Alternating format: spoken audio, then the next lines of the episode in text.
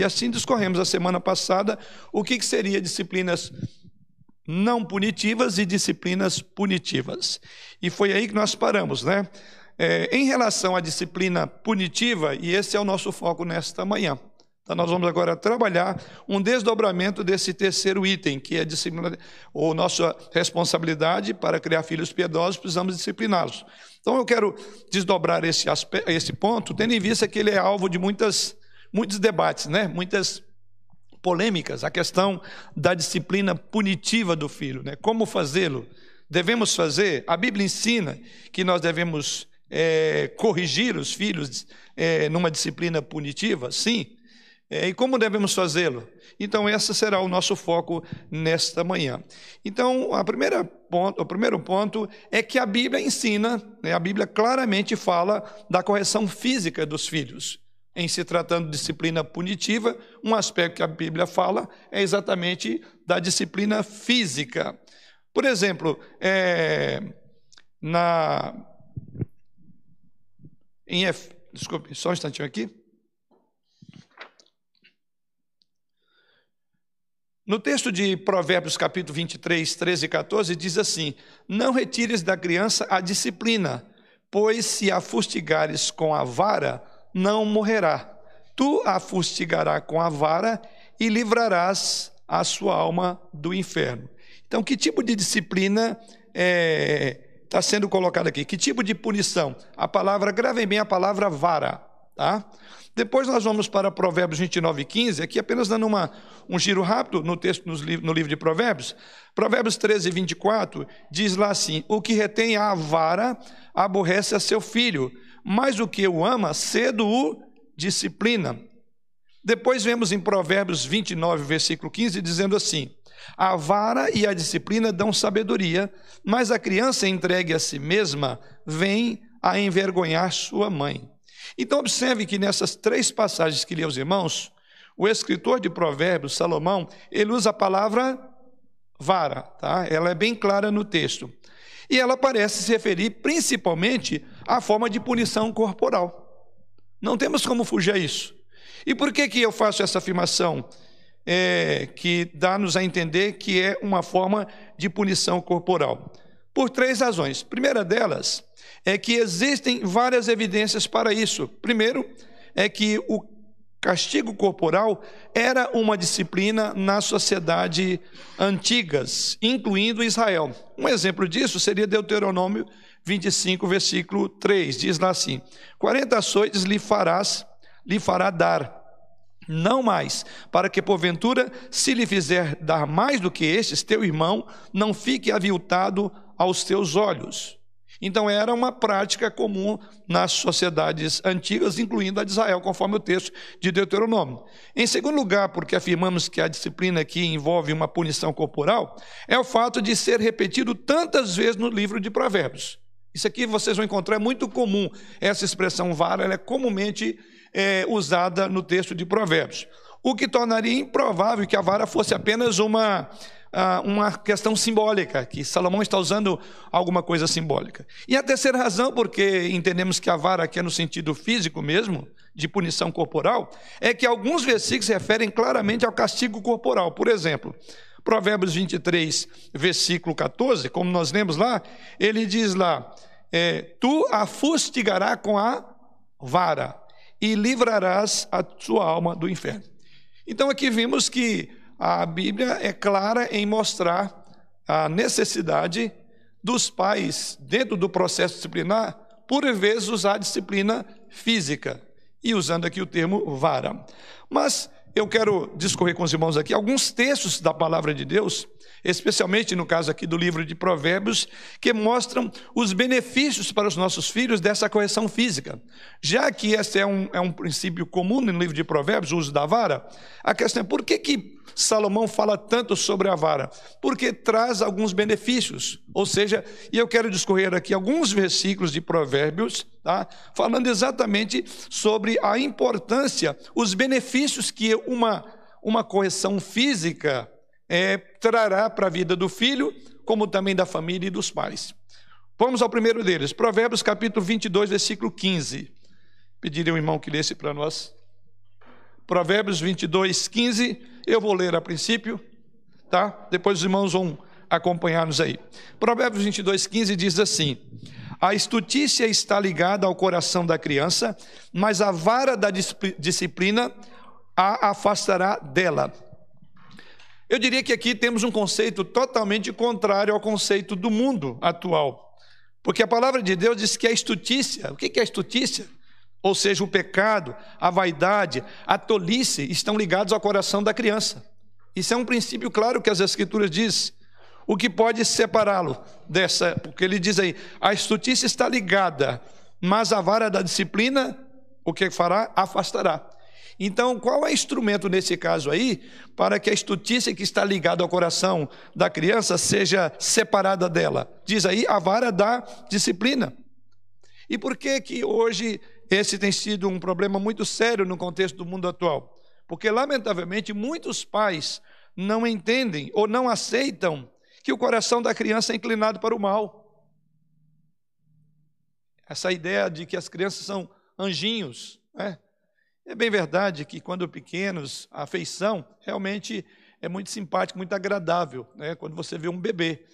Mas de anjinho não tem nada, ele é filho dos filhos de Adão e Eva. Consequentemente, a Bíblia diz que todos destituídos estão da glória de Deus. Então, de anjo não tem nada. Mas, infelizmente, é, esse conceito ele tem sido contrário ao mundo atual e na mente de muitos pais por julgarem que seus filhos são perfeitos ou santos. Os pais, na verdade, têm uma, têm, uma, têm uma ilusão de que o que há de bom no coração da criança vai prevalecer. Eu estou vendo aqui só pais que já passaram por essa fase. Eu nunca tive essa expectativa dos meus filhos, mas se tivesse, eu diria que eu seria o primeiro a ser desapontado. Alguém aqui que tinha expectativa de que o que havia de bom no coração do seu bebê ia Primeiro, ninguém tinha expectativa, então ninguém se frustrou, né? Então, aqui ninguém é frustrado. Todos nós somos realistas. E eu acho que é isso que nós precisamos de ser. E a Bíblia é muito realista. Ela fala do pecado, tá? E como tal, não, ah, lamentavelmente, alguns pais pensam que alguma coisa boa vai acontecer. Na hora certa, vai dar um estralo e a criança vai fazer tudo de certo. Lê do engano. A verdade, entretanto, é que a criança tem atitudes astutas, tolas, pecaminosas, que no texto aí é chamado de estutice, e diz que ela está ligada ela é parte integrante. E o que, que precisa de fazer então para que essa estutícia seja tirada do coração da criança? Ela precisa ser corrigida. E diz que a vara da disciplina desliga uma coisa da outra. É exatamente isso. Então aqui está falando de punição física. É bom lembrar que nós não estamos recomendando uma vara literalmente. É o termo que Salomão usa aqui. Mas uma boa palmada na hora correta vai fazer a criança lembrar. Eu usava muito essa expressão para os meus filhos, né? Que Deus, é, no nosso corpo humano, tem uma parte muito fofinha, né? Que é o nosso assento. E esse assento ele não serve primeiramente para não ficar desconfortável quando sentamos, então tem mais carne aqui. E uma outra questão é que quando aqui não lembrasse, o bumbum era uma maneira da criança lembrar. E é verdade, não tem como a criança não lembrar, né? Ela pode dar uma de, de, de desligada até a hora que ela sente um pouquinho de ardor aqui no bumbum. Assim eu lembrava sempre os meus filhos, né? Então, quando a cabeça não pensa, o bumbum sofre. E aí você lembra, faz uma ligação direta. Opa, está doendo porque eu deixei de fazer alguma coisa. Então, esse é o ponto. Diz que a vara desliga a astutice, o pecado do coração da criança. Vamos ao segundo texto, Provérbios 13, 24. Agora posso ter alguém para contar aí? Tá, então vamos agora para Provérbios 13, 24. É o segundo texto que nos mostra o quão benéfico é a vara na instrução, na educação da criança. Vamos lá? O que retém a vara aborrece a seu filho, mas o que ama, cedo o disciplina. Ok. O que retém a vara, o que, que acontece? Aborrece seu filho. Aborrece. Mas quem usa a vara? Ama. Ama.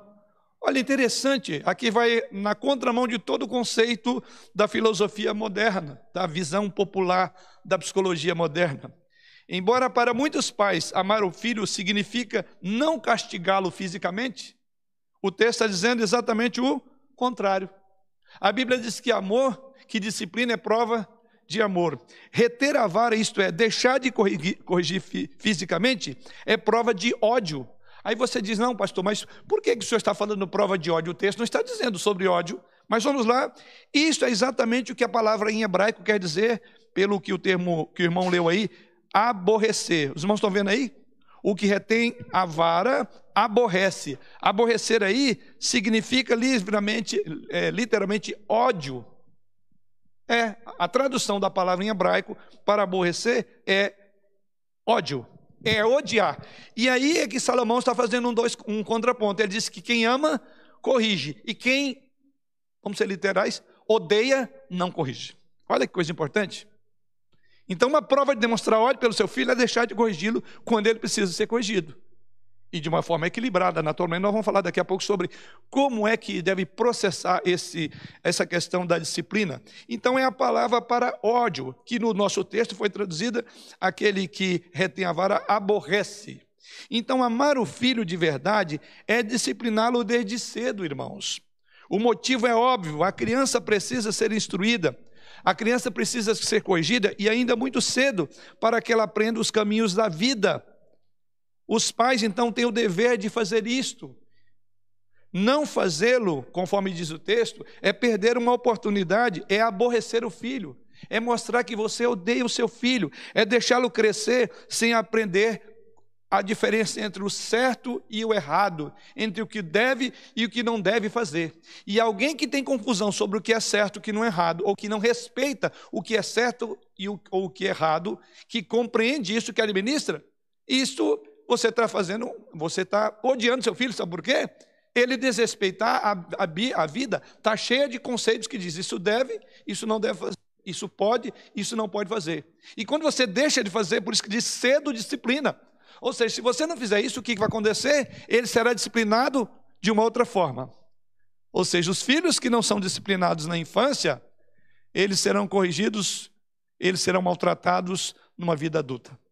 Aliás, há um adágio que diz: ensine as crianças e jamais precisarás corrigir um adulto. Então, pais que não ensinam crianças criam adultos que passarão vergonha. Aliás, nós vamos ver daqui a pouco um texto. Será vergonha do pai, será vergonha da mãe. Isso então é uma maneira de dizer: eu odeio meu filho, porque eu quero o pior dele. Se eu não disciplinar agora, eu estou dizendo que eu espero que a disciplina, eu espero que a polícia pegue ele. E a polícia não vai disciplinar, né? Ela vai punir porque ele é um infrator de leis. Então veja a importância. E o texto diz que quem retém a vara odeia o seu filho, e quem usa a vara é porque ama o filho. Vamos ao terceiro texto. Provérbios 29, versículo 15 agora. A vara, a vara é a disciplina, dão sabedoria, mas a criança entregue a si mesma vem a vergonha a sua, vem a vergonha a sua mãe. Isto. Olha aí outro ponto importante, né? O texto está dizendo que a disciplina ela é instrumento de quê? De sabedoria, sabedoria. né? Mas diz que quando a criança não é sábia, quando ela é entregue a si mesma, ela será uma vergonha para sua mãe. Observe, talvez esse, esse, esse versículo é, seria então um bom meio para explicar por que a disciplina do filho de filho é prova de amor. No texto nós lemos anteriormente, diz que amar é prova de amor e deixar de corrigir é odiar o filho. E nesse texto está falando que a vara também dá sabedoria. Se num momento a vara é prova de amor, nesse momento agora ela é indício de que você está dando sabedoria ao filho. Então veja quantas coisas importantes ligadas ao nosso assunto, que é a correção, que no caso é a vara. Talvez então esse seja um bom versículo, né? É uma prova de amor, porque segundo o texto diz que ele traz sabedoria. Todos os pais que desejam, então, que seus filhos se tornem pessoas amadurecidas, pessoas sábias, deverão é, discipliná-los. A melhor maneira de fazer isso, fazer isso, no nosso contexto, é corrigi-lo fisicamente, tá? Quando ainda é jovem, porque quando tornar-se adulto, você não precisará corrigir. É, ensine as crianças e jamais precisarás corrigir um adulto. Então, esse é o princípio. É horrível você ver um filho seu tomando uma chamada de um outro adulto, né? Você fica ali e a tendência nossa é de sair na defesa. Ele não precisa de defesa essa hora, porque você não o defendeu quando ele era pequeno. Então, se você não quer que um adulto corrija o seu filho, já adulto também, ou jovem, então dê educação em casa, para que alguém no público não venha corrigi-lo. Por isso que diz o texto aqui que é sabedoria. A vara é uma maneira dos pais falar: meu filho é um filho sábio que não precisa de alguém dizer para ele o que deve fazer, porque eu ensinei. E a vara está ligada aí à sabedoria. Então a vara está ligada ao amor e a falta de uso dela ao ódio. A vara está ligada à sabedoria e a falta de uso dela à ignorância. Então veja a importância. Então a atitude contrária, isto é, deixar de corrigir é assim, é deixar de entregar ou entregar a essa criança a si própria. É isso mesmo. Ou seja, deixar que eles mesmos sejam os seus senhores, que eles mesmos sejam os mestres sobre o que é certo e errado. E a pergunta é: a criança tem essa noção? Ele sabe que está errado, mas ele tem a noção, ele tem a, a, as implicações do erro dele, ele não sabe. Então, quando você traz a vara, você está dizendo: olha, isso deve, isso não deve, isso pode, isso não pode, isso está certo e isso está errado. Então, diz o texto que quando o pai faz isso, e especialmente, ou deixa de fazer isso, especialmente alguém que sofre. É curioso porque que Salomão usa essa expressão. Quem é que vai é, passar a primeira vergonha? Isso.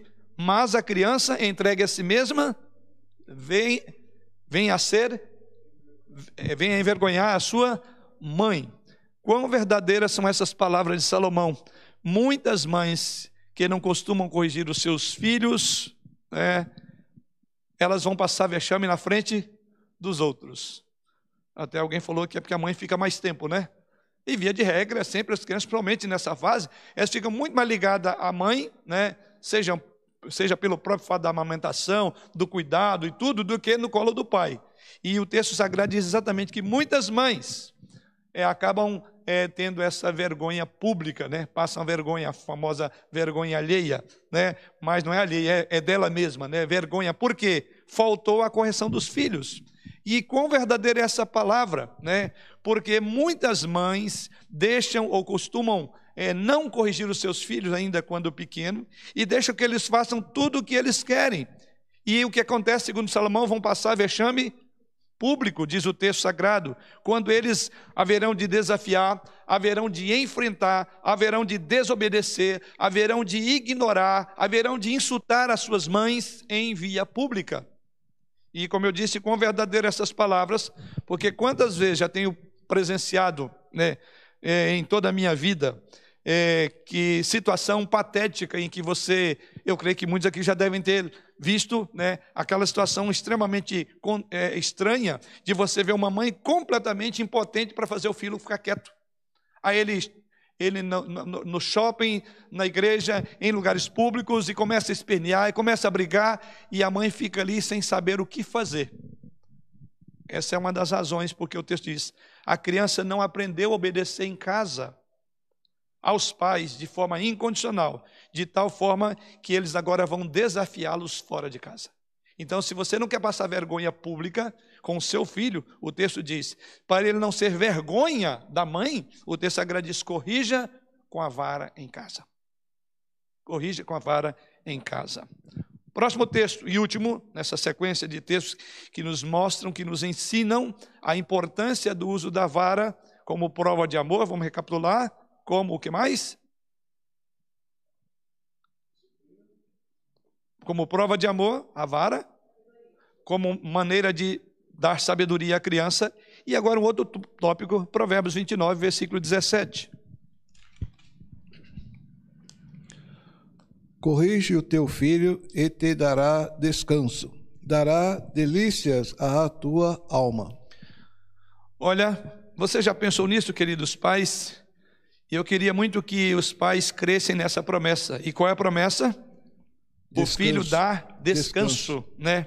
Tem muita gente que diz: "Meus filhos são verdadeiras crianças, né? Minhas criancinhas, ou uns aborrecentes, ou até mesmo uns monstrinhos, não me dão descanso o dia inteiro". Já vi muitas mães, principalmente mães falarem, usarem essa expressão expressões. A primeira coisa que a gente precisa saber é que nós devemos reconhecer que crianças saudáveis são barulhentas, são ativas, né, são inquietas, e nada disso está errado, tá? não há nenhum problema.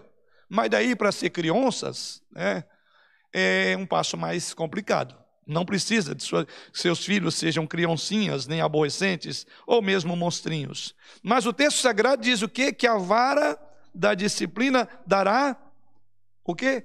Descanso. O descanso ao qual a palavra de Deus se refere é a alegria de ter filhos obedientes. Ou seja, mesmo que sejam barulhentos e ativos, eles nos trazem alegria, porque isso faz parte da, da, da questão da criança. Não pode ser crianças, né? de forma nenhuma. Filhos rebeldes, desobedientes, provocadores, aí são oncinhas mesmo. Tá? Filhos assim trazem tristezas para o pai, para a mãe, e no dizer de Salomão se torna um fardo, e por isso ele não terá descanso. A minha pergunta é: aonde é que foi que esses monstrinhos, né, por assim dizer, aprenderam a arte de irritar os pais? Se não em suas próprias casas. Certamente, quando eles foram descobrindo que não seriam castigados, ou disciplinados, ou corrigidos quando erravam, no máximo uns gritos, uns sermões irritados, isso não é correção, não importasse o que fizesse, essas crianças continuavam assim. Então, por isso que depois de crescer, diz o texto sagrado, se você quer ter descanso, não há coisa pior do que você ter um filho ou uma filha, filhos, né? E que a vida inteira você não descansa. Por quê? Você está sempre preocupado com a educação deles. E tem um momento que você faz isso. Quando você faz, você vai descansar. É colher. Então nós plantamos ainda na infância. Na vida de adolescente, de adolescência e a, e a vida adulta, de jovem, é colher. Mas tem pais que continuam gastando, quer dizer, aquilo que não fizeram na infância, na, na, na, no período juvenil, vai agora ficar a vida inteira cansado com um filho que nunca obedece. E você vê o que o texto diz, que, que ele diz? Onde é que começa? Se você quer ter filhos adultos saudáveis, inteligentes, capazes ou obedientes, piedosos, você precisa de não tirar dele a vara quando pequeno. Então, observe. Então, é, é, é que nós temos uma, uma tendência de querer é, investir a curto prazo. Nós não gostamos de esperar muito tempo. Então, você investir lá na infância, que é a idade que vai precisar disso aqui, ah, eu não tenho tempo, é quando os pais estão muito envolvidos com outros afazeres, ou estão começando a, a vida conjugal, e aí eles têm um monte de estrutura ainda é, do, da, da, família, é o aluguel que tem que pagar, é a casa, é o carro. Então, a preocupação é o quê? Eu preciso me concentrar, porque eu e meu marido precisamos agora trabalhar para pôr alimento em casa, para comprar um enxoval do bebê. Então, veja que geralmente essas são as preocupações. E a educação do bebê está ficando para depois. E aí você fala, eu me cansei, a minha vida inteira foi dedicando aos meus filhos. É verdade. Uma boa parte das mães, dos pais, passam a vida inteira, né? Quando fala a vida inteira é força de expressão, no sentido de que vieram lá da infância. Mas tem gente com filhos de 20, 30, 40 anos está dizendo, a minha vida toda eu continuo dedicando aos meus filhos. Por quê? Porque deixaram de fazer isso aqui. Olha o que, que o texto claramente diz: corrija o teu filho, ele te dará descanso, dará delícias à tua alma. Eu diria que criar filhos é coisa gostosa, é prazerosa, quando você os disciplina. Mas se você tem oncinhas, né, ou os seus é, filho, filhos barulhentos, os seus aborrecentes, então não te dará descanso. A vida inteira você vai ter que pagar um preço muito caro. Então é simples. Faça a coisa certa para dar certo. E fazer a coisa certa é não poupe nessa idade a vara, tá? Eu falei muito sobre a importância da vara, né? na verdade, só trouxe aqui a, memória dos irmãos alguns textos. Aqui eu poderia discorrer sobre vários. Provérbios é um livro riquíssimo sobre isso. E vocês verão aí a importância do uso da vara. Traz inteligência, dá sabedoria, né? evita que você passe vergonha, é, é, ajuda o teu filho a ter vida longa. Há uma série de implicações de uso da vara, conforme vimos é, alguns exemplos aqui.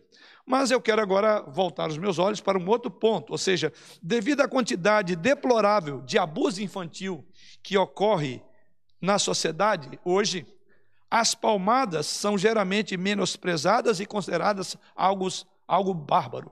Então, quer dizer, primeira coisa é que não temos como fugir da importância do uso da vara. Por outro lado, devemos lembrar, e eu quero agora focar um pouco sobre isso aqui, é que é, lamentavelmente, pela má maneira de aplicar o uso das palmadas, da vara, do chinelo, seja o que for, é, gera o que é chamado de abuso de autoridade ou abuso físico. No entanto, esse abuso físico ou qualquer outro tipo de abuso nunca foi plano de Deus para treinar crianças. Então vamos equilibrar isso aqui, tá? É claro, é útil, é necessário e Deus diz que tem que usar para que você tenha todos os benefícios do uso da vara para você e para o seu filho. Mas por outro lado, a Bíblia em momento algum fala de você usar de autoridade de forma abusiva. No plano de Deus não há essa, esse instrumento de abuso. Ou seja, se você usar a vara da disciplina, você deve fazê-lo de forma que Deus te oriente. Deus ensina que a vara deve ser um ato de amor. Lembram dos textos que nós lemos? Porque diz lá: o que retém a vara aborrece o seu filho, mas o que o ama, cedo o disciplina. Então é um ato de amor. E um ato de amor não pode usar a palavra, não podemos usar a expressão abusar, né? porque está fora do conceito de amor. É os pais amorosos que procuram salvar os filhos da morte. Foi outro texto lido, que é, é, é Provérbios 23, verso 14. Então, como a disciplina punitiva, incluindo palmas, deve ser administrada às crianças? Como a disciplina punitiva deve ser administrada às crianças? Aqui estão algumas diretrizes, tá? Então, é, já que esse é um assunto que levanta uma série de controvérsias, quer dizer, primeiro ponto é que a Bíblia é clara em dizer, então não temos como negar. Agora, como fazê-lo de uma forma que nós não geremos o pior, né? Como essa disciplina deve ser administrada? Então, há um equilíbrio. Da mesma forma como a palavra de Deus se preocupa em mostrar a importância do uso da vara, ela também ensina é, como este uso deve ser feito, né? de que forma você deve usar. Então, algumas diretrizes para que você use a disciplina punitiva é, de forma correta. Como administrar? Primeira, a disciplina nunca deve ser dada com raiva. Então, do contrário, não vai atender ao espírito daquilo que nós vemos em todos os textos. Qualquer um dos textos, você estiver usando no sentido como uma raiva, então não produzirá os frutos que nós vimos que ela produz. Então ela produz aqueles frutos vistos até aqui, desde que, primeiramente, não seja usada como uma explosão de raiva, uma explosão de ira dos pais. As Escrituras dizem assim em Tiago 1,20. Elas dizem lá que a ira do homem não produz a justiça de Deus. A ira de, do, dos homens não produz a justiça de Deus. E se queremos ser justos como Deus é justo, a nossa ira, ela não produz essa, essa justiça que Deus quer. Ou seja, quando os pais gritam com seus filhos, ou espancam seus filhos com raivas, eles estão abusando dos seus filhos por causa da sua autoridade. Não produzirá uma vida justa que Deus quer que as crianças tenham. Então, nesse sentido, irmãos, os pais, quando devem corrigir os filhos, quando forem corrigir os filhos, eles precisam ser calmos, medidos ao disciplinar seus filhos. A Bíblia absolutamente favorece a correção física é com o abuso da autoridade, né? Mas ela orienta os pais que corrijam os filhos fisicamente, quando necessário, mas que o façam de uma forma amorosa. Veja lá o que diz Provérbios 19, 18. Provérbios 19, 18. Quem tem aí pode ler para nós.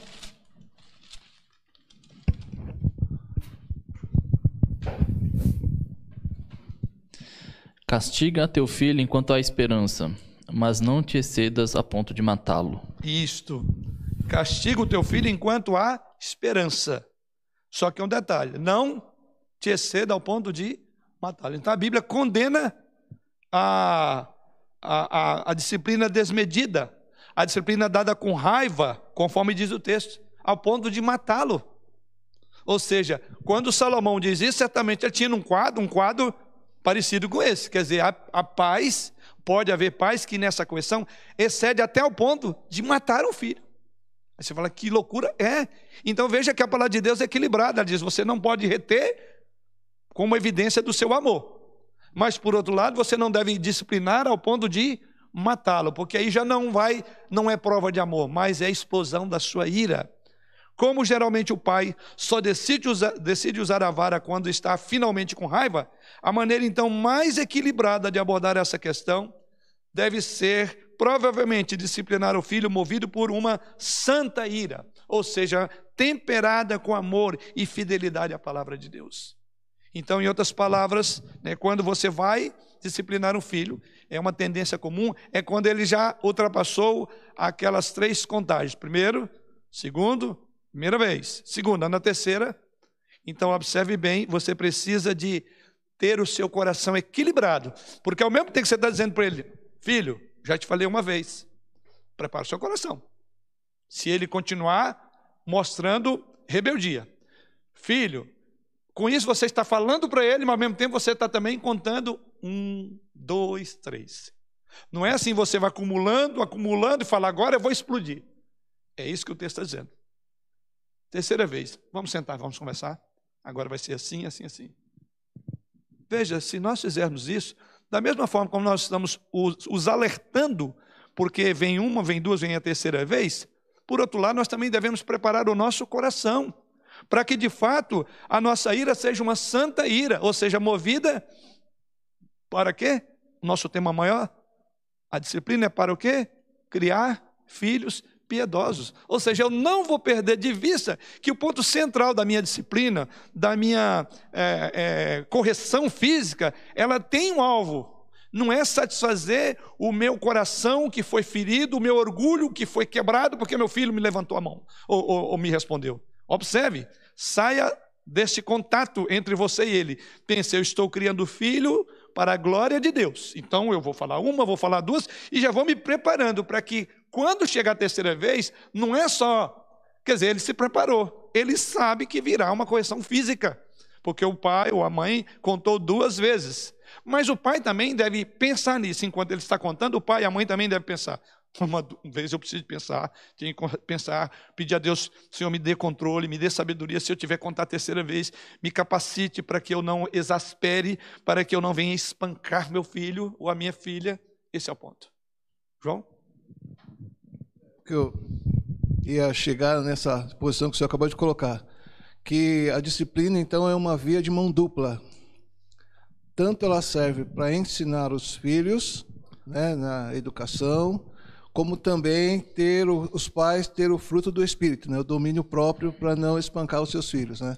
Correto. Porque de, de, dentro da autoridade que o pai tem, ele tem que usar essa autoridade, mas não pode é, subjugar o filho numa posição assim, da posição dele, né? Sim. Como também nós olhamos no passado, quando Deus levantava os povos para é, castigar o seu povo, Uhum. Né? Depois ele voltava àquele povo que ele levantou, porque aquele povo usou de forças extremas e castigava o próprio povo que Deus levantou. Então nós Disciplinava uma, os disciplinadores. O disciplinador, né? Sim, sim. Então esse é um ponto correto. Ou seja, é, nós estamos sendo provados nisso, né? Aliás, todo confronto, todo conflito, né? Toda toda relação é, desgastada, ela tem duas pessoas em, em jogo nela. Não é só o filho. Está em jogo que ele vai, vai, vai ser corrigido. Mas também está em jogo é como é que eu vou proceder isso? Daqui a pouco nós vamos falar também sobre a questão é, de não provocar o filho a ira. Então nós vamos ver que a disciplina, como o irmão colocou, usou outra expressão, em que ela é uma via de mão é, é, dupla, né? Então eu diria que ela, ela é punitiva para o filho, mas falando do tema que nós abordamos semana passada, ela é também o quê? Eu falei disciplinas punitivas e não punitivas. Então, ela é uma disciplina não punitiva para mim, no sentido de que ela vai me mostrar quão disciplinado eu estou, quão debaixo da direção do Espírito Santo eu estou, para que eu exerça o fruto de longanimidade, de benignidade, né? e assim por diante. Então, quando você vai disciplinar um filho, muitas coisas estão em jogo. Se os pais pensarem assim, eles vão se preparar para evitar esse primeiro problema. Mas vamos para a, o segunda, a segunda diretriz, né? como a disciplina punitiva deve ser administrada à criança. Em segundo lugar, a disciplina deve ser proporcional à transgressão. Para que a gente não peque nesse ato disciplinar, ela deve ser proporcional. Na lei mosaica, a disciplina civil tinha que ser igual ao crime. Era para ser, no contexto de Êxodo 21, 24, olho por olho, dente por dente. Eu não vou entrar no mérito disso aqui, mas a ideia é proporcionalidade, braço por braço, dedo por dedo. Ou seja, esse é o ponto importante. E uma disciplina, ela deve seguir esse padrão. Ela deve ser proporcional à transgressão. Acho que é uma área do direito, né, Arthur? A questão da proporcionalidade. Então o indivíduo fala: não, o indivíduo vai lá e esfaqueou a mulher. Aí e ela morreu. E aí ele vai e se justifica dizendo que ela arranhou, furou o olho dele, sei lá o que, ele foi lá e matou justifica diante da justiça? Primeiro, ele tem uma força maior, né? já começa por aí. Então, já há uma desproporcionalidade entre é, luta é, física. Em segundo lugar, é, furar o olho e matar, tem alguma coisa errada aí. Em outras palavras, precisa haver uma proporcionalidade. Isso também é verdade ao disciplinar criança, crianças. Os pais devem considerar sabiamente as consequências de cada infração que a criança cometeu. Se a disciplina é injusta, pode resultar em rebelião. Além disso, decidir a punição, os pais precisam, ou antes de decidir a punição, eles precisam de diferenciar aquilo que eu chamaria de infantilidade ou tolice da criança. São duas coisas diferentes. Crianças pequenas vão derramar leite. Você diria, então, isso é uma infantilidade infantilidade. Agora, se elas derramam leite e elas estão fazendo isso por ser rebelde, então é tolice. E a tolice deve ser punida e a infantilidade deve ser corrigida. Não sei se vocês entenderam essa questão. Às vezes acontece, né? A criança, aí vai lá, a mãe, não, o filho não sabe de onde veio a mão, de repente já está uma, uma, tonelada no rosto e já está no chão, porque quebrou a louça, porque deixou. A questão é isso. Ele estava fazendo aquilo como um meio de provocar, não. Então, esse é o ponto. Proporcionalidade. Do contrário, isso levará à ira dos filhos. Terceiro, como a disciplina punitiva deve ser administrada, em terceiro lugar, ela deve ser consistente. Quando um pai e uma mãe diz continuamente a seus filhos: se você fizer isto, eu irei discipliná-lo logo que chegarmos em casa. E por outro lado, o pai é, chega em casa e não faz nada. Então os filhos aprenderão que o pai sempre quer dizer o que ele, na verdade, não vai fazer. Ou seja, ele não vai conseguir entender. Ele não entendeu a mensagem, está truncada. Ele diz: Eu vou fazer isso. Chega em casa, não faz. Ou seja, falta de consistência. Além disso, os pais não disciplinarem a criança, por exemplo, por ligar a TV, porque num dado momento deveria estar dormindo. Mas na próxima vez eles fazem isso, ou seja, deixa os filhos, e ele fala: peraí, a questão é: é hora de dormir ou eu posso assistir a TV? Inconsistência. Hoje eu posso, mas amanhã eu não posso. Inconsistência na correção. A disciplina, então, deve ser consistente. Além disso, a disciplina também deve ser consistente entre os pais. Há uma questão de relacionamento. Os filhos conhecem muito bem disso. Eles sabem como é que pode jogar um contra o outro, porque falta consistência. Ou seja, os pais precisam de combinar. Ou seja, eles precisam de ver que há uma direção unificada do lar. E quem é que vai dar a direção unificada do lar? Estou falando de direção, a dica aí. Esse, tem uma mulher ali cutucando o marido, é o marido. Ele é a direção unificada. Ela pode até. E o que vai fazer? Vai ser a opinião dele? Não. Vai ser a opinião dela? Não. Vai ser a opinião dos dois. Como é que essa opinião é feita? Nos bastidores, você combina. Diz que o combinado não é, não é caro, né? Então, os pais precisam de combinar sobre isso. Se não fizeram, já vão cometer certamente inconsistência. O pai diz uma coisa, a mãe diz outra. E à medida que eles crescem, qual é a tendência? Nessa área eu sei que minha mãe é do meu lado, então eu vou pedir sempre para a mãe, depois ela se vira com o pai. Nessa aqui eu vejo com meu pai. Eles aprenderam que há inconsistência na criação, ou promoverá manipulação da criança, inclusive causará discórdia no casamento. Então, disciplina deve ser consistente. Quarto, a disciplina deve criar intimidade em vez de distanciar os filhos. Esse é o princípio da disciplina bíblica. A Bíblia diz que Deus nos disciplina para aproveitamento. O texto de Hebreus diz lá: Deus disciplina a fim de que nós é, nos assemelhemos mais à Sua imagem na pessoa de Cristo, de santidade. de santo porque eu sou santo. Então a disciplina, ela deve criar intimidade. Quando uma criança está sendo desobediente a seus pais, a distância já foi criada. Não é a disciplina que distancia. É bom lembrar. É a estutícia ligada ao coração da criança. Então, quando ela está sendo desobediente a seus pais, a distância, a, já há uma distância no relacionamento, não é isso? Se ela está indo contra o padrão, é porque o relacionamento já está longe. O pai fala uma coisa, o filho vive outra, e vice-versa. Tá? No entanto, quando os pais disciplinam a criança, ele não deve criar uma distância maior. Quer dizer, a, a, a desobediência é um distanciamento dos pais. E a disciplina, ela não vem ali para falar, bom, meu filho já está distante de mim, eu vou fazer isso para que ele fique mais longe. Não é isso, não é isso? A nossa ideia, olha, meu filho está distante de mim, minha filha está distante de mim, porque está desobedecendo. Então, o que, que eu vou usar para aproximar? A disciplina. Então, a disciplina ela visa, ela visa restauração e nunca o afastamento completo e deliberado do filho. É assim que a disciplina de Deus funciona conosco. A Bíblia diz que o pecado nos separa de Deus, mas a, a disciplina de Deus nos leva de volta a Ele. Tanto é que a Bíblia diz que Deus nos disciplina para o nosso bem, assim como a própria disciplina. Então, essa é outra razão pela qual os pais devem disciplinar, não estando com raiva.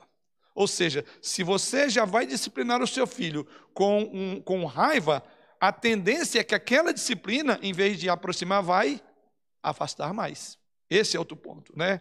Então, esse é o problema que nós devemos considerar. A disciplina deve ser um instrumento para aproximação e não para distanciamento. Ao desenvolver, então, um sistema de disciplina punitiva, que é o nosso caso aqui, para os nossos filhos, assim como o nosso Pai Celestial, nós devemos corrigir o nosso filho, então, através da comunicação. A gente está falando aqui sobre a disciplina punitiva e, e de instrumento de, de palma, ou de palmada, seja como for. Por isso, ela deve ser antecedida por uma orientação. Olha, eu vou fazer isto, isso, por esta e essas razões. É, geralmente, meus filhos eu fazia assim. Né? Primeiro, como dizia Regina, eu dava um grande sermão neles. Né? Contava todo, olha, isso, isso, e aí, por isso, vai apanhar isso. E às vezes falava, essa, essa palmada aqui, ou cinto, eu usei, ou isso é por causa disso. Lembra disso, disso, disso? Então, para isso. Para cada uma das ocasiões em que a mão chegava perto do bumbum ou cinto, tinha uma razão porque ela estava chegando ali. Porque é exatamente isso, é mostrar que o propósito, está vendo, você transgrediu. E eu não quero que você seja um transgressor, eu quero que você se aproxima ou aproxime. Então, era necessário é, orientá-los, é necessário orientar. Tá? Então, os pais devem implementar disciplinas punitivas e também não punitivas. Ou seja, qual o propósito dos pais? Qual é o nosso tema central? O propósito dos pais é criar filhos piedosos, ou seja, promover a santidade dos filhos. Então, esse é o ponto. O que você quer com essa disciplina? Naturalmente, eu quero aproximar mais o meu filho de mim ou de Deus, acima de tudo, aproximá-lo mais de Deus, porque esse caminho é um caminho que Deus condena. Então, eu quero trazer ele mais para perto e aproximar da minha relação. Então, a disciplina deve criar intimidade em vez de distância. E aí eu diria, o que seria disciplinas não punitivas? Falamos muito disso na semana passada, né? Mas seria é, ler um livro, ter uma boa hora para ler livro, aprender, aprender a tocar algum instrumento, praticar algum tipo de esporte, ter tempo limitado quanto às redes sociais, ter uma comida saudável. Tudo isso promove que ele seja uma, que isso leva a promover um ambiente de parceria, um ambiente é, de equipe, de perseverança, de autocontrole, de moderação. É uma disciplina que aproxima o filho do contexto do lar. Porque a tendência é que quando eles estão indisciplinados, eles vão se afastando de tudo que é família e buscam fora. Então, a instrumentalidade da disciplina visa aproximar o filho. Pois bem, isso então nos leva ao nosso quarto tópico, tá? Saindo agora do ponto da disciplina, conforme já colocamos até aqui, nós vamos agora para o quarto tópico. Para criar filhos piedosos, além de discipliná-los, os pais devem evitar provocar seus filhos a ira. Então eu diria que esse quarto tópico é um desdobramento desse anterior. Se filhos piedosos se criam, se criam com disciplina, e a disciplina punitiva, a disciplina física faz parte do processo. Nós aprendemos como é que ela deve ser aplicada. Agora, por outro lado, é a forma como não devemos fazer. Ou seja, para criar filhos piedosos, os pais não podem provocar os seus filhos a ira. Então, os pais devem evitar provocar os filhos a ira. Ao considerarmos a disciplina, é muito importante que os pais não disciplinem os filhos de uma maneira que provoque rebelião no coração deles. Colossenses capítulo 2, capítulo 3, versículo 21, alguém lê para nós? Vamos ver o que diz lá Paulo em Colossenses 3, 21.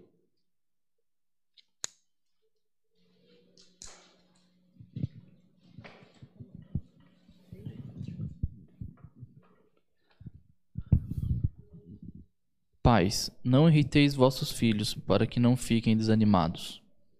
Uhum. Esse texto não precisa de explicação, né? só aplicação. E o que, que ele está dizendo? Qual é o resultado de pais que provocam o filho a irritação ou a ira, no dizer de Paulo no texto de Efésios? Eles vão ficar desanimados. Né? Esse texto, Paulo diz que isso gera desânimo. Não se trata simplesmente de uma criança ficar chateada, pois isso é inevitável, né? Aliás, o texto de Hebreus diz lá, né? Ninguém, ao ser é, corrigido, vai ficar feliz. Ele diz, entanto, aquele diz: restabelecei as mãos caídas, os joelhos trocam, aquela ideia de triste, né? Encabunhado. É natural. Então, não é esse tipo de desânimo que o texto está falando, porque é natural que a criança não vai sorrir. Aliás, se ela sorrir, vai ficar pior. Se ela sorrir enquanto você está corrigindo, fala, você não entendeu, né? Então, você precisa de chorar. Não é bem isso. Né? Mas o fato é que não é isso que Paulo está dizendo aqui. O que ele está dizendo é, tem a ver com uma raiva enraizada que permanece na criança, afeta o seu caráter pelo resto da vida. Esse é o ponto. Essa raiva resultará em rebelião, tanto para com os pais, para com Deus, para com a sociedade. E, e poderá no dizer aqui, impedir de que essa criança se torne alguém justa, ela pode semear até injustiça. A palavra pais aqui implica tanto pai quanto mãe, no texto sagrado aqui. Então, ou seja, é possível que os pais irritem seus filhos ao ponto de ele crescer um, um filho desanimado, desalentado, irritado com tudo. O que pode gerar isso? Quando os pais é, irritam os seus filhos. Mas aí você fala, tudo bem, o que seria então provocar a ira? Ira. ira. O que seria então é, é, desanimar ou irritar, como diz o texto? Como os pais irritam seus filhos? Esse é o nosso tópico agora. Isso pode acontecer de várias maneiras. Pais irritam seus filhos, primeiramente, não os disciplinando. Então, o primeiro problema é se você não disciplinar, isso é uma maneira de irritar. Lembra o texto lá? Que o pai, os pais que corrigem é prova de amor e quem não corrige estão tratando o filho com ódio. Então, aqui está. Os pais irritam seus filhos não disciplinando. Essa é uma das maneiras mais rápidas de desenvolver amargura no coração das crianças. Crianças mimadas são ingratas, são amargas. Como elas conseguem o que querem? E conseguem o tempo todo, ficam amarguradas sempre quando alguma autoridade não dá o que querem ou quando a vida se torna difícil contra elas. Então são aquelas crianças mimadinhas, né?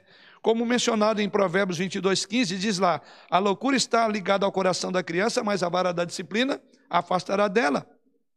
Os pais amarguram por nunca expulsar a tolice, o pecado dos corações através da disciplina. Então, por isso que os pais irritam seus filhos, primeiramente, quando não os disciplinam. Mas, em segundo lugar, os pais também irritam seus filhos, sendo inconsistente na disciplina deles. Esse é outro ponto. Os pais geralmente disciplinam é, de forma inconsistente de duas maneiras. Como é que essa inconsistência dos pais pode se revelar é, na disciplina? A primeira maneira de pais serem inconsistentes é quando eles têm padrões diferentes de disciplina. O pai bate e a mãe fala. Ela não concorda, achou que exagerou ou que não deveria. Ou o pai acredita que certo comportamento é errado e a mãe não vê nada de errado olhando o mesmo comportamento. Então, isso nós chamamos aqui de padrões diferentes de disciplina. Pai e mãe podem ter padrões. Inclusive, lembra quando eu falei lá que eles aprendem a jogar um contra o outro? Não é que eles jogam contra o outro, é que os pais não entraram no acordo sobre o padrão de disciplina, não estabeleceram padrões e, consequentemente, os filhos sabem que não há padrão. Então, essa é uma maneira de ser inconsistente. Então, às vezes não só manipulam os pais, mas também isso gera problema de inconsistência. Via de regra, é melhor para um dos pais ser mais duro e outro afrouxar um pouco para, por assim dizer, é unificar a abordagem da disciplina, ou seja, um é duro demais, o outro tenta ser mais maleável, porque acha que o outro foi duro demais. Normalmente as crianças podem ficar confusas, porque a filosofia e metodologia dos pais é diferente na criação dos filhos. Por isso que há um livro, não me lembro o autor, que ele diz que criar filho não é brincadeira. É o tema do livro, é, criar filhos não é brincadeira. Então, isso faz parte do processo de padrão que o casal tem que ter antes de ter filho. E se não pensou nisso antes, logo quando nascer, começa a estabelecer normas. Isso pode, isso não pode. Aí volta a ideia de direcionamento da casa. Quer dizer, o entendimento deve acontecer para o casal para evitar que os filhos provoquem, os pais provoquem os filhos e os pais provocam os filhos ou irritam os filhos, sendo não tendo consistência.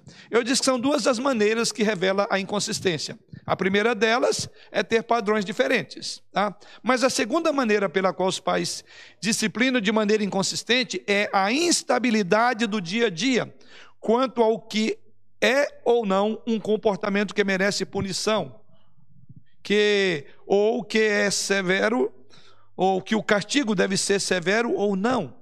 A criança ou as crianças devem saber que o sim de seus pais quer dizer sim, e o não quer dizer não. Esse é outro ponto, né? Devem saber que cada ofensa tratada será tratada just, de forma justa e imparcial. Esse é outro problema que gera a inconsistência. Não obstante, ou seja, independentemente da condição emocional, física e espiritual, o pai não mudará aquele padrão. É aquela história que, o, que as, os filhos falam, mas o papai hoje está tão bonzinho e pega você naquele ponto fraco.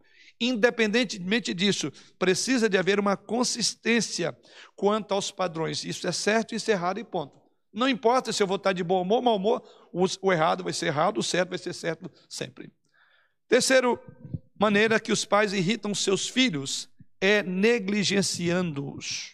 É uma terceira maneira de é, irritar os filhos é ao negligenciá-los. É impossível construir relacionamentos sem comunicação. Eu quero então tratar sobre essa questão. Como é que nós podemos é, é, negligenciar os nossos filhos? Uma das razões é quando não existem relacionamentos, quando falta comunicação. Nós só podemos ter relacionamento com Deus à medida que Ele se revelou a nós através da Sua palavra. Não é assim? À medida então que os pais se revelam uns aos outros através de várias formas de comunicação nos relacionamentos com seus filhos, isso se fortalecerá. Então, esse é o ponto. Se para ne não negligenciar os nossos filhos, nós precisamos de conhecê-los, precisamos de gastar tempo com eles. Assim como o marido e a esposa precisam passar tempo juntos para cultivar um bom casamento, os pais devem passar um tempo de qualidade com os filhos. E, ou, ou, seja, não podemos negligenciar a, a, nossa presença, a nossa, a nossa participação direta na vida dos filhos, não apenas como provedores, sustentadores ou protetores, mas alguém que dá-se ao relacionamento. Ou seja, os pais devem reservar um tempo para estar com os filhos, para ouvir, para estudá-los, para divertir-se com ele. Lembra de uma das mensagens desse mês do lar sobre os maridos que eles devem o quê? Isso, viver uma vida comum. Se os maridos não lembram, as esposas estão aqui para lembrá-los, para dar um cutucão. Viver a vida comum. Precisa de gastar tempo. A mesma coisa eu diria, né? Os filhos é, é, é, podem se irritar porque eles sentem que estão sendo negligenciados. Aí você diz: não, mas eu pago as contas de casa. Né? Não estou tratando disso, é obrigação sua. Né? Ah, porque eu estou dando o melhor, estou dando conforto. Não é o suficiente. Ou seja, você não precisa ser rico para o seu filho ser feliz com você, mesmo pobre. Oi? Não é o essencial. Quer dizer, é necessário, é, é importante, é, mas não é o essencial. E o essencial é não negligenciar. Muitas crianças ficam amargas porque os seus pais nunca estão por perto. Aí que está, ou por perto. Alguns pais negligenciam seus filhos em razão do trabalho. Eles trabalham longas horas para alcançar um certo nível de sucesso e até para, inclusive, é, dar o conforto que eles julgam necessário, importante. Ou seja, tem uma prova de amor. Né? E isso, de certa forma, acaba mantendo-os longe do seu lar.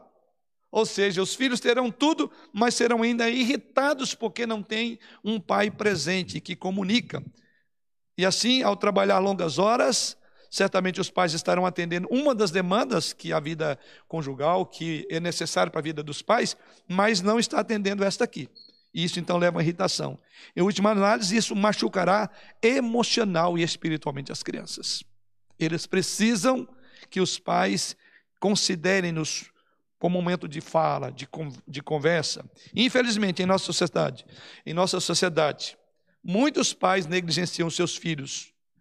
E aqui eu vou dizer uma negligência um pouco até mais séria. Aí você fala, nossa, pensava que isso era a coisa mais importante que eu fazia pela, minha, pela vida dos meus filhos. Como é que eu posso colocar isso? Muitos pais acabam negligenciando seus filhos e levando a esta irritação ou trazendo ira aos filhos quando envia-os para uma educação extensiva ou programas extracurriculares. Muitas vezes, esses programas visam compensar a falta de presença dos pais em casa. Não é a vontade de Deus que professores, que treinadores ou até mesmo babás criem os nossos filhos. Por isso ele deu filho aos pais e não deu filho para a professora, nem para a babá. Ela tem lá o seu filho, e a professora também tem o seu, mas não o meu. Então, esse é o ponto. Certamente essas pessoas devem desempenhar um papel, mas é importante que, o, que os pais sejam o principal papel de influência na vida dos seus filhos. Os pais devem ter cuidado para não negligenciar. Eu diria, eu falei que esse é um problema do tempo atual, e muitos pais acabam até colocando isso como um meio de cobrir uma ausência. Né? Aí vai para um curso, sai de outro, vai para um curso, sai de outro. Na verdade, é arranjo. Eu volto mais vezes a dizer: faça certo e dá certo. Se você fez errado, não espere o resultado ser bom. Porque Deus não abençoa que é começado, que se comece errado. Não quero entrar aqui no método dos detalhes que levam vários casais a fazer isso. Mas eu estou dizendo que isso é uma maneira de irritar filhos. Isso é uma maneira de negligenciar. Porque você está fazendo tudo pelo filho. Na contramão, você está negligenciando ele. E essa negligência te custará muito mais caro do que o custo do diploma que você deu para ele. Essa negligência é aquela que, lembra lá, disciplina seu filho, ele te dará descanso. Pais que nunca vão descansar, apesar de ter feito e dizer onde é que eu. E tem pais que dizem assim: onde é que eu errei? Larga de ser bobo, você errou, você negligenciou o básico. Que um pobre dá para um filho pobre, que é tempo, dedicação. Desse mal nenhum de nós está longe de cometer. Então aqui vai um alerta para nossa. E eu diria que a, nós pais, aqueles pais até que têm mais recursos, estão mais propensos a isso. Né? Porque os recursos conseguem você, com dinheiro, pôr seu filho para dar a volta no mundo durante as 24 horas enquanto você está ausente. E quem não tem dinheiro não tem babá. Aí ele vai ter que ficar em casa. Graças a Deus, né? Que não tem dinheiro, que aí vai ficar com a babá. Vai tirar a babá e falar, não, vou ficar com meu filho ou com a minha filha. É. Ou eu não vou colocá-lo em programas extracurriculares para cobrir o tempo. Então, essa é a questão. Eu estou fazendo isso porque, lembra lá disciplinas não punitivas? Eu estou disciplinando ele nas artes, na... isso é importante, faz parte. Né? Ou eu estou usando isso como uma maneira de de, de, de, de que para ele não perceber que ele está sendo negligenciado por mim, ou que eu não tenho tempo para cuidar dele. Esse é o ponto a ser considerado. Né? Mas agora vamos para o nosso quarto ponto. É, os pais também irritam seus filhos, nunca os encorajando e mostrando afeto. Esse ponto está relacionado um pouco com o outro. Ou seja, os pais né, irritam seus filhos, nunca os encorajando e mostrando-lhes afeto. Vimos isso na história de Martinho Lutero, esse é um ponto interessante, né? Martinho Lutero ele tinha um pai que nunca o encorajou e nunca mostrou amor por ele. E o comentarista William Barclay disse o seguinte sobre esse episódio, ou sobre essa situação de Martinho Lutero. Ele diz assim: é um dos fatos trágicos da história religiosa do pai de Martinho Lutero. Foi tão severo, é, de Martinho Lutero, que foi tão severo com ele que durante toda a sua vida Lutero achou difícil orar Pai Nosso. Veja a situação. Ele achava difícil proferir essa expressão Pai Nosso. A palavra Pai em sua mente não representava nada além de severidade, diz o comentarista. E ele prossegue dizendo: o dever dos pais é disciplina, mas também é encorajamento. O próprio Lutero, em suas palavras, disse: poupe a vara e estrague a criança. É verdade, diz Lutero, mas ao lado da vara mantenha uma maçã para dar quando ele estiver bem. Essas aqui são palavras de Martinho Lutero. Isso mostra a questão de encorajar, de mostrar afeto. E Lutero via no pai dele uma pessoa tão é, forte no, na sua maneira, é uma pessoa de é, é, tão severa que ele disse que tinha dificuldade de orar Pai Nosso. É, é, eu diria que talvez esse seja o sentimento de muitos filhos, né? porque tem uma indisposição já, porque os pais não são encorajadores, não mostram afeto. Eu falei, a gente é muito fácil mostrar dinheiro, mostrar é, conforto, mas isso é aquilo que o bolso pode até pagar. Mas o que vem daqui é o coração do pai e da mãe tem que ter, para que os filhos não sintam assim. Pais saudáveis não apenas disciplinam seus filhos, mas também os recompensam. Os pais recompensam seus filhos quando eles se saem bem, e o disciplina quando eles se enganam ou agem errado. As crianças começam a aprender a justiça por essa abordagem equilibrada. Então, assim, a criança também aprenderá a ser reconhecedora, né? porque elas aprenderam com seus pais. Talvez você diga, mas como meu filho é ingrato? De repente, ele teve uma boa escola. De repente, a escola dele foi você mesmo. Ele não aprendeu a você reconhecer, porque você nunca reconheceu nele também. Em quinto lugar, os pais também irritam seus filhos, mostrando favoritismo em relação a outros irmãos. Temos uma boa imagem disso na história de Jacó. Os irmãos lembram? Jacó, pai de José. Jacó deu a José o manto de muitas cores, lembra? Aquela túnica.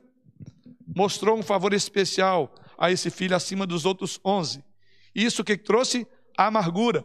Amargura no ambiente onde não deveria haver. Amargura com os seus irmãos, no meio dos irmãos mais velhos, mais velho contra o pai. E também contra o próprio José. Mais tarde, eles sequestraram, venderam José, José à escravidão por raiva. Irritou, ou seja, favoritismo. Com frequência, com que frequência os irmãos ficam amargurados uns com os outros por causa de pais imprudentes? Essas crianças crescem não gostando umas das outras. Às vezes a gente fala, mas não sei por que os filhos brigam tanto. De repente, você pode ser até um daqueles que promove isso no coração dele em função da maneira de tratar com é, favoritismo. Mãe sempre, é, é, mãe ou pai podem incorrer nesse tipo de erro. Lembra que isso foi um caso grave, que gerou um problema sério. Enquanto é, Isaac tinha Esaú em bons olhos, por outro lado, Sara, né, não, Rebeca já tinha o seu predileto, que era Jacó. E aí deu no que deu. Ou seja, treinar os filhos é um ministério delicado e os pais tendem a perder equilíbrio. Alguns pais se tornam permissivos, levando-os à raiva e à rebelião, e à rebelião. Outros se tornam autoritários, levando também no mesmo lado. E nós precisamos de ter uma abordagem equilibrada quando tratamos os nossos filhos. Né? Quanto mais filhos, mais dificuldade você vai ter. Você tem que administrar tudo isso. Né? Você diz, ah, talvez esse filho ele tem um pouco mais de mim do que da minha esposa, ou do meu esposo do que de mim, e de repente eu me inclino mais para ele. essa, essa afinidade, eu não sei como é que chamaria isso, mas essa, é, não vou chamar de afinidade, que afinidade nós temos com todos os filhos, mas essa propensão pode ter. Você se identifica, é, é, tanto nos erros quanto na, nos acertos, com alguns dos filhos. Mas nunca isso deve chegar ao ponto de levar a favorecer esse em detrimento daquele, porque ele não é do meu jeito. Eu sei que nenhum pai faz isso de forma consciente. Esse filho não é do meu jeito. Mas o problema é que, às vezes, nós, essa, essa, esse relacionamento acaba levando para esse campo. Então, aqui está o perigo. Em sexto e último lugar, os pais irritam seus filhos vivendo de uma forma incoerente com o que dizem aos filhos. O pai diz: Meu filho, você não deve mentir. Entretanto, os filhos pegam, pegam os pais naquelas pequenas mentiras no dia a dia. Ou, meu filho, você deve respeitar o seu vizinho, você não deve falar mal dele, você deve tratá-lo bem. Quando ele próprio fala mal do vizinho. Ele fala: meu filho, a televisão só tem programa de violência e de sexo. E você deve assistir, não deve assistir tais programas. Entretanto, o filho percebe que o pai aluga alguns filmes de violência ou assiste filmes de violência e de sexo. O pai diz que beber, fumar fazem mal, mas não conseguem parar de beber e fumar. E os filhos vão aprender assim com esses pais. A criança percebe então a incoerência. Como alguém já disse, pior do que um mentiroso é um mentiroso hipócrita dentro de casa. E aqui os pais precisam tomar cuidado. A hipocrisia do pai, diz o texto, ela vai gerar irritação. A hipocrisia do pai gera desânimo na criança, que é o nosso texto, para que eles não fiquem desanimados ela não sabe exatamente o que está acontecendo. E ela percebe que há dois padrões: aquilo que o pai diz e aquilo que o pai faz. Isso então gera uma confusão na mente da criança. Ela não sabe o que fazer. Isso é provocar os filhos à ira. Eu diria que existem várias outras formas pelas quais nós podemos provocar os filhos à ira, mas certamente, em função do nosso tempo, eu quero parar essa discussão por aqui, uma vez que eu tenho mais um tópico, que é o quinto tópico. Para criar filhos piedosos, os pais devem também conhecer seus filhos. Eu abordei de uma forma mais breve no tópico anterior aqui, é, de ter esse afeto para com os filhos, mas eu quero desenvolver isso de uma forma mais é, detalhada agora. Né? Para criar filhos piedosos, então, os pais devem conhecer seus filhos. Os pais devem conhecer. Como todos os pontos, este é um reflexo de como Deus desenvolve a piedade em nós né? ou seja, conhecendo-nos. A Bíblia diz que Deus nos conhece. Veja bem, em Jeremias 1, versículo 5, o que Deus disse de Jeremias. Outro já abra Salmo 109, versículo 1. Jeremias 1, 5.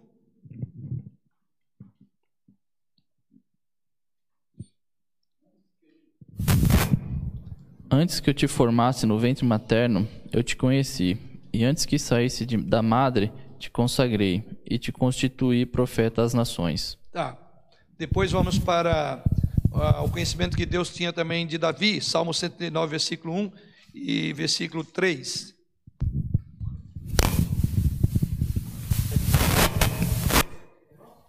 É, 139, 1 e 3. Senhor, tu me sondas e me conheces. Esquadrinhas o meu andar e o meu deitar e conhece todos os meus caminhos. Uhum. Deus nos conhece. Então, para criar filhos piedosos, assim como Deus, nós também precisamos de conhecer os nossos filhos. Aqui o salmista diz que Deus o conhecia até mesmo antes dele ter nascido. Igualmente, o texto lido também, quando fala sobre Jeremias, antes que ele fosse formado no ventre materno, Deus já o conhecia. Então, se queremos criar filhos piedosos, nós precisamos de conhecer os nossos filhos, nós precisamos de conviver com os nossos filhos, nós precisamos de andar com os nossos filhos, nós precisamos, por assim dizer, vê-los crescer, momento a momento, segundo por segundo, milímetro por milímetro no seu crescimento físico, mas também emocional espiritual. E aqui eu quero voltar para um texto que eu quero ter um tempo maior. É um texto muito conhecido de Provérbios 22, versículo 6. E os irmãos vão entender porque eu vou usar esse texto para falar de conhecimento dos nossos filhos. Provérbios 22, versículo 6. Ensina a criança no caminho em que deve andar, e ainda quando for velho, não se desviará dele. Ok. É um texto bastante conhecido, né? Já tivemos várias oportunidades de meditar sobre esse texto, mas eu quero agora voltar para ele sobre exatamente a estrutura, o modo como esse texto é colocado e o modo como muitas pessoas às vezes têm observado. Eu não vou abordar aqui as várias maneiras como cada um tem interpretado ou entendido esse texto porque inclusive eu demandaria, demandaria um tempo razoável para falar sobre isso. Mas eu quero ir direto ao meu ponto aqui. O nosso ponto é: precisamos conhecer o filho. Vamos entender o que esse texto está ensinando. Veja, ele diz aí no texto que o irmão leu: a primeira palavra é ensina. Pode também ser traduzida por treinamento, por treinar. Treine quem? A criança. Essa palavra, irmãos, ensina ou treine, essa palavra é, é, em hebraico aqui é hanuk é uma palavra incomum. A, a palavra é traduzida por, por ensinar ou treinar, poderia ser outra tradução. Mas o que quer dizer essa palavra? Por ser incomum, eu quero destacar aqui aonde é que essa palavra é usada nas mais variadas ocasiões. Por exemplo, havia uma festa hebraica chamada Hanukkah, que tinha como propósito comemorar, dedicar e consagrar o templo, o templo novamente depois que ele foi profanado por Antíoco Epifanes. Eu preguei alguns sermões na série aí. Lembra que ele ele ele é, ele é, profanou o templo e como ele fez isso? Ele imolou um porco, né? E matou e espalhou o esterco daquele porco no templo, tá? Ele então tomou, tornou o templo um local imundo. Grave bem, ele tornou o templo um local imundo. Então, é, o templo precisava de ser limpo. Aí vem a palavra, Hanukkah. O templo precisava ser dedicado e consagrado novamente. Então, havia uma festa de Hanukkah, de preparar, de consagrar, de tornar adequado para algo. Aí vem a nossa palavra treinar. É daí que vem a palavra ensinar.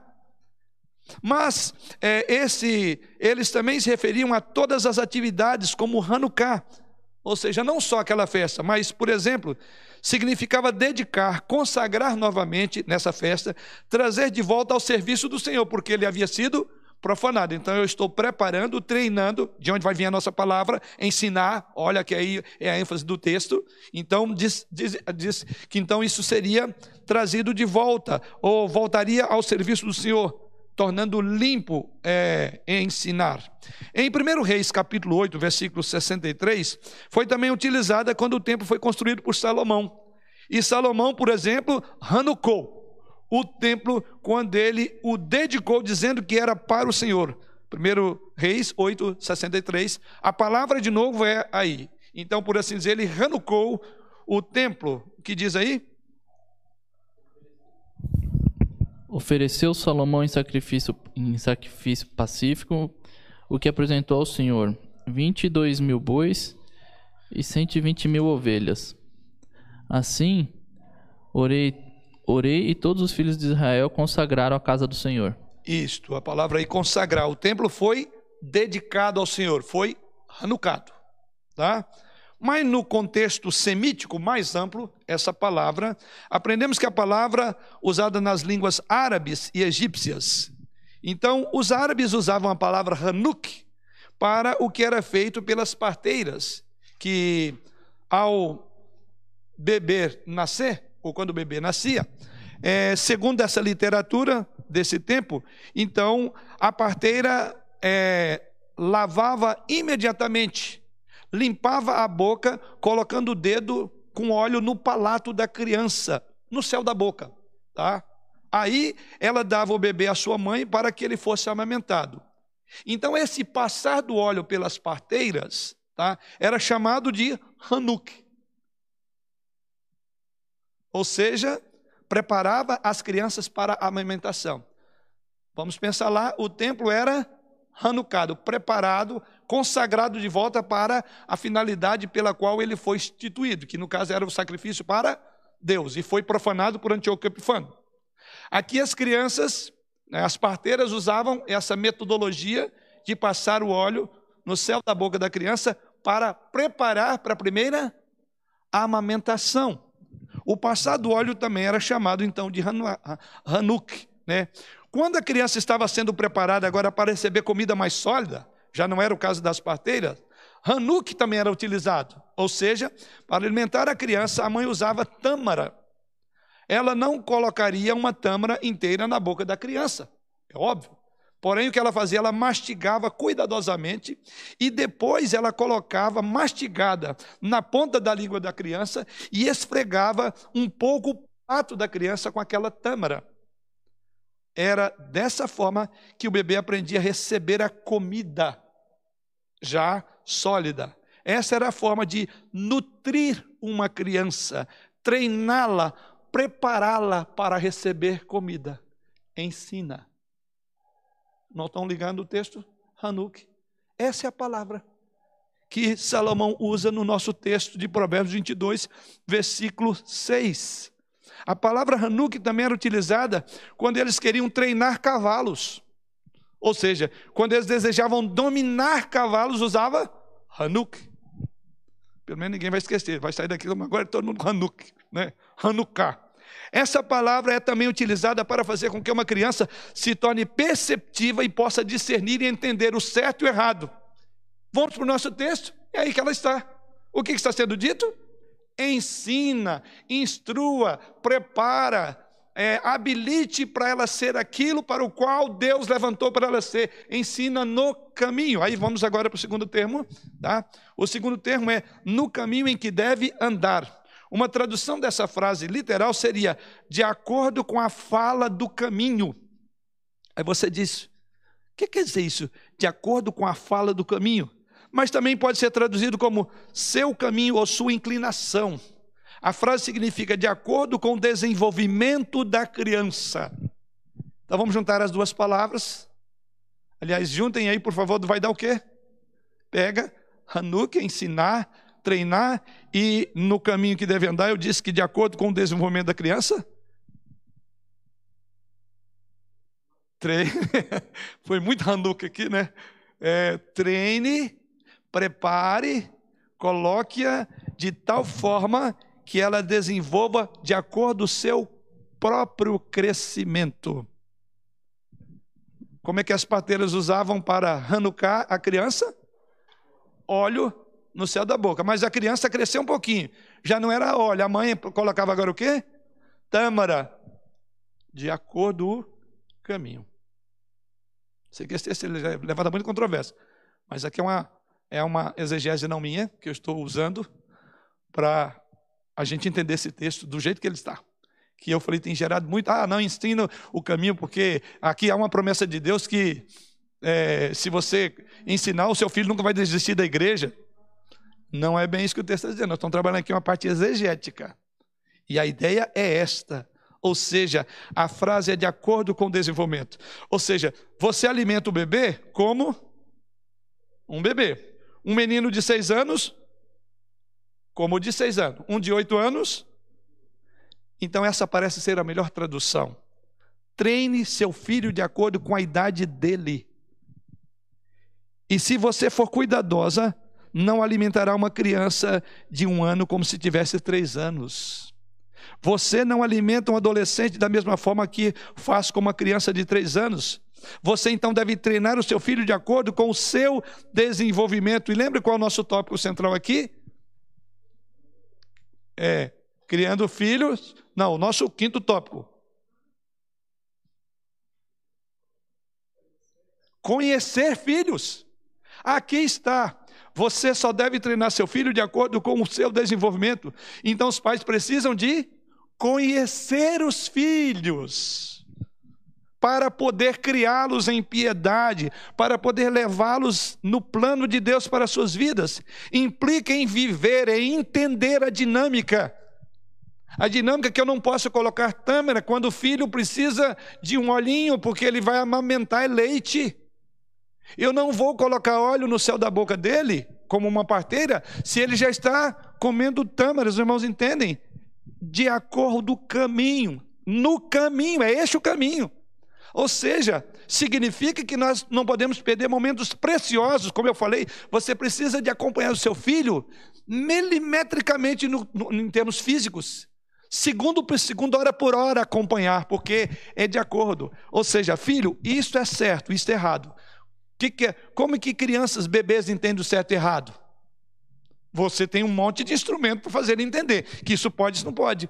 Tanto é verdade que a medida pequenininho você já percebe. Se ele começa a dar birra, você sabe que deu dois dedinhos lá na coxinha dele, uma vez, duas vezes, uma semana. Quando você faz assim o dedinho, ele já entendeu. Opa, eu não posso fazer. Você está ensinando de acordo com o desenvolvimento. Esse texto, então, ensina que nós devemos o tempo todo ensinar filhos. Criar filhos não é brincadeira, vou voltar ao tema do livro. Precisa de tempo. Não basta você gerar e pôr aí. Por favor. Nós precisamos dedicar tempo aos nossos filhos. Do contrário. E qual o caminho que ele deve andar? Se você ensinou em cada fase da vida, certo errado, pode não pode, isso glorifica a Deus, isso Deus, isso traz tristeza a Deus. Quando chegar velho, ele vai saber conforme a, a, a, o desenvolvimento, ele não terá dificuldade de entender. Isso pode, isso não pode. Não vou, ele não vai ter problema com a polícia, não vai ter problema para estudar, porque ele já aprendeu. Ele foi educado, é doutrinado, acompanhado desde a infância. Então aqui temos esse texto. As crianças, então, devem ser ensinadas. O que, que as crianças devem ser ensinadas? A obedecer o mandato espiritual. Adão e Eva deveriam permanecer em comunhão com Deus, e para andar com Deus não foi fácil. Eles deveriam ensinar os seus filhos a ter comunhão com Deus. Então, o alvo principal da nossa criação é exatamente o quê? Que os filhos cresçam no caminho de Deus. E aquilo nunca sairá da mente dele. Ele compreenderá o que é certo e o que é errado, o que deve e o que não deve fazer. Quando o povo de Deus suplicou a Samuel, quero terminar com esse texto, por um rei, isso está lá no primeiro livro dos reis, não, primeiro Samuel, capítulo 12. E é curioso que aí, primeiro eles pedem, e à medida que Deus dá Saul ao povo, Moisés diz: Olha, vocês vão sofrer consequências. Moisés não. Samuel, desculpe, também que tem gente prestando atenção aí, viu? Queria saber se estava prestando atenção. Brincadeira. Ok. Então, Samuel, em 1 Samuel, é, capítulo 23, capítulo 12, versículo 23, é curioso essa expressão, eu quero terminar com ela. Então, Samuel é, suplicou, o povo suplicou a Samuel que eles dessem um rei. Aí, aí Samuel diz: olha, a melhor maneira é teocrática, não vamos fazer como as outras nações. E depois de dizer das consequências de tal pedido, advertiu que eles também não deveriam servir a outros deuses. E aí no versículo 12, é, no versículo 23, ele diz assim: Quanto a mim, longe de mim que eu pense contra o Senhor, desculpe, que eu peque contra o Senhor, deixando de orar por vós, antes vos ensinarei o caminho bom e direito. Essa é a questão. Sobre esse último tópico que nós estamos estudando que nós devemos é, conhecer os nossos filhos. É isto. Longe de nós que nós pequemos contra o nosso filho. Eu estou parafraseando. Longe de nós que pequemos contra o nosso filho, deixando de, primeiro, o quê? Orar por eles. Isso eu sei que todos os nossos pais fazemos. Em segundo lugar, ensinar o bom e direito caminho. Como pais é isso? Longe de nós, né? É, que pequemos contra os nossos filhos, ou pequemos contra Deus, deixando de orar pelos nossos filhos e de ensinar o bom caminho, que foi o nosso último tópico. Ensina a criança o caminho. Longe de nós, como pais, não ensinamos. E que caminho? Ele diz o caminho bom e direito. Foi isso que Samuel disse. Ele diz: o seguinte, vocês estão batendo numa tecla, e eu já falei que estava errado. Olha o problema que vocês estão vendo, não vão seguir outros deuses. Agora, longe de mim, eu ensinei o bom e direito caminho. Então, diria para nós hoje: nós, pais, longe de nós, Ensinamos o bom e direito caminho. Agora o filho vai fazer o que ele achar que deve já na vida adulta, mas que esse pecado não caia sobre nós. Por fim, concluindo, quando Deus criou Adão e Eva, era da sua vontade que eles fossem frutíferos e multiplicassem. Não é isso que ele diz lá? Sede fecundo, multiplicar, encher a terra. É Gênesis 1, 28. No entanto, eles foram chamados não apenas para dar à luz filhos, mas criá-los filhos para serem, nosso tema? Piedosos que é o nosso texto de Malaquias. E assim podemos observar neste estudo que começou semana passada. O que nós aprendemos para criar filhos piedosos? Primeiramente, devemos ser modelo de piedade para eles. Em segundo lugar, devemos treiná-los na palavra. Em terceiro lugar, devemos discipliná-los. Em quarto lugar, devemos evitar provocar a ira deles. E em quinto lugar, nós devemos procurar conhecer desde pequeno até a vida adulta. Sabemos as dinâmicas do coração do nosso filho, porque ensinamos isso a eles. Que Deus assim nos abençoe.